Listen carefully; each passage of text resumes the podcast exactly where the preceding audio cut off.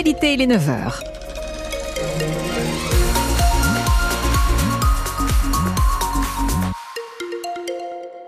Les informations, Jean-Baptiste Marie, bonjour. Bonjour. Traditionnel ralentissement sur la nationale 13 avant de rejoindre le périphérique nord de Caen en chaussée extérieure.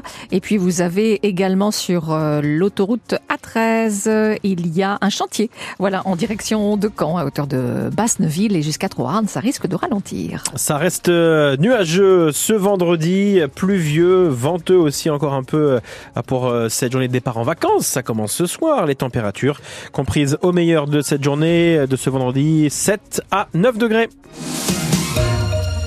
Le service des urgences du CHU de Caen risque-t-il l'implosion dans les prochaines semaines? À partir du 1er mars, dans l'agglomération cannaise, il n'y aura plus que le service du centre hospitalier pour assurer les urgences, car celles de la polyclinique du parc vont fermer la nuit les six prochains mois. Celles de la clinique Saint-Martin sont inaccessibles en raison de la grève. La crainte est donc de voir massivement débarquer au CHU de Caen les personnes qui veulent se rendre aux urgences la nuit, alors que la situation est déjà en tension, le disait ce matin Déborah Lelièvre, la secrétaire générale CGT Santé du CHU de Caen.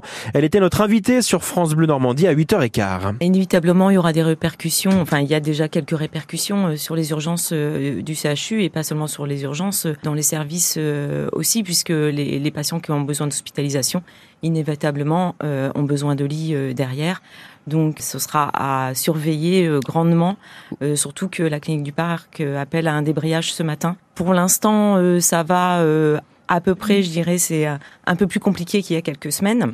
Donc, euh, si euh, les urgences de Saint-Martin, les urgences de la clinique du parc également diminuent leur activité, inévitablement, ça va devenir très compliqué. Dans le pire des cas, on parle même de certains décès aux urgences. Est-ce qu'on peut craindre de, de tels drames? Ça peut arriver, c'est pas exclu. Pourquoi pas? Je pense mm. que c'est quelque chose qu'on ne doit pas exclure et qu'on doit prendre en compte.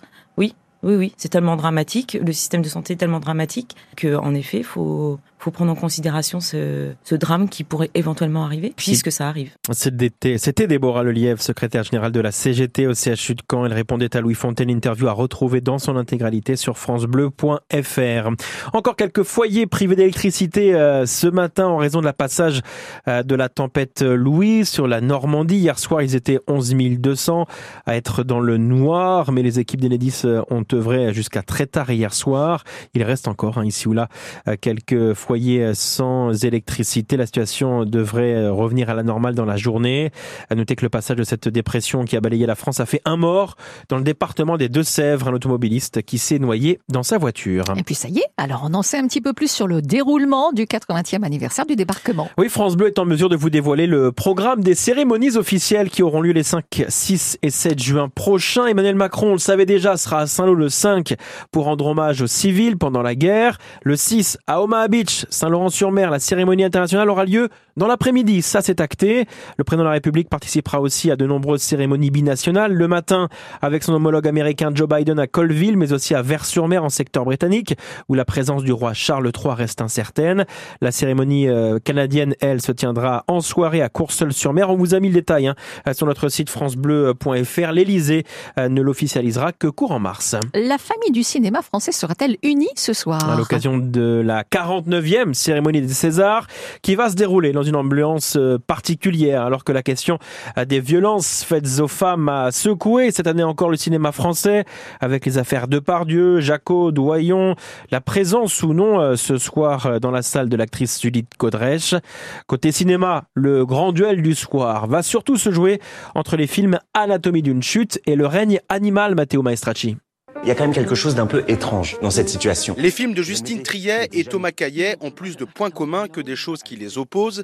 Deux longs métrages labellisés films d'auteur qui cassent les codes et ont su séduire le public en salle. 1 million 100 000 entrées pour Le règne animal et près d'un million sept désormais pour la Palme d'Or Anatomie d'une chute qui continue par ailleurs sa moisson de récompenses à l'international. 12 nominations pour le premier, 11 pour la deuxième. Justine Triet qui peut devenir ce soir la première femme récompensée pour sa réalisation depuis Tony Marshall il y a 24 ans. Chez les comédiens, les performances de Marion Cotillard, Léa Drucker et Sandra Huller ont dû donner des mots de tête aux votants pour meilleure actrice. Chez les hommes, ça se joue sans doute entre Arié Vortalter, excellent en Pierre Goldman, et Benjamin Laverne, qui a incarné l'abbé Pierre, mais ne pas sous-estimer le jeune qui monte. Raphaël Quenard, omniprésent, nommé trois fois ce soir, meilleur acteur dans Yannick, révélation dans Chien de la casse, et meilleur co-réalisateur d'un court-métrage documentaire pour l'acteur. T'as pas de meuf, t'as pas de problème, t'as pas de problème, t'as pas de vie. Voilà, ça sera la réponse ce soir, 21h sur Canal+. Et donc pour la 49e cérémonie de César, avec plusieurs maîtres des cérémonies, notamment euh, l'IFOI Jean-Pascal Zadi, euh, qui euh, a eu d'ailleurs un prix de meilleur espoir l'an dernier et qui a grandi dans l'agglomération cannaise. Bon, en football, Oui. l'Olympique de Marseille, seul club rescapé en Europa League. Et oui, les Marseillais dirigés par leur nouvel entraîneur Jean-Louis Gasset se sont qualifiés hier pour les huitièmes de finale de la deuxième Coupe d'Europe de foot. Ils ont battu les Ukrainiens de Donetsk au Vélodrome 3 buts à 1. En revanche, Lens, Toulouse et Rennes sont éliminés. En Ligue 1, début ce soir de la 23e journée avec Metz-Lyon à 21h. En Ligue 2, le coup d'envoi de la 26e journée sera donné demain, mais le Saint-Malherbe jouera que lundi soir à Dornano face à Angers. Et puis, c'est l'un des événements sportifs du week-end en Normandie, c'est du sport automobile, le rallye de la Côte Fleurie, 53e du nom. Il débute euh, ce soir dans la région de Deauville. Il y a 67 voitures au départ. Euh, Parmi les sérieux candidats à la victoire, on peut citer le Canet Pierre Rag ou encore le Deauvillais Eric Bronson. La première spéciale euh, se dispute à Saint-Gatien-des-Bois ce soir à la tombée de la nuit avant l'épreuve euh, traditionnelle des laits de mer sur le bord de mer à Deauville.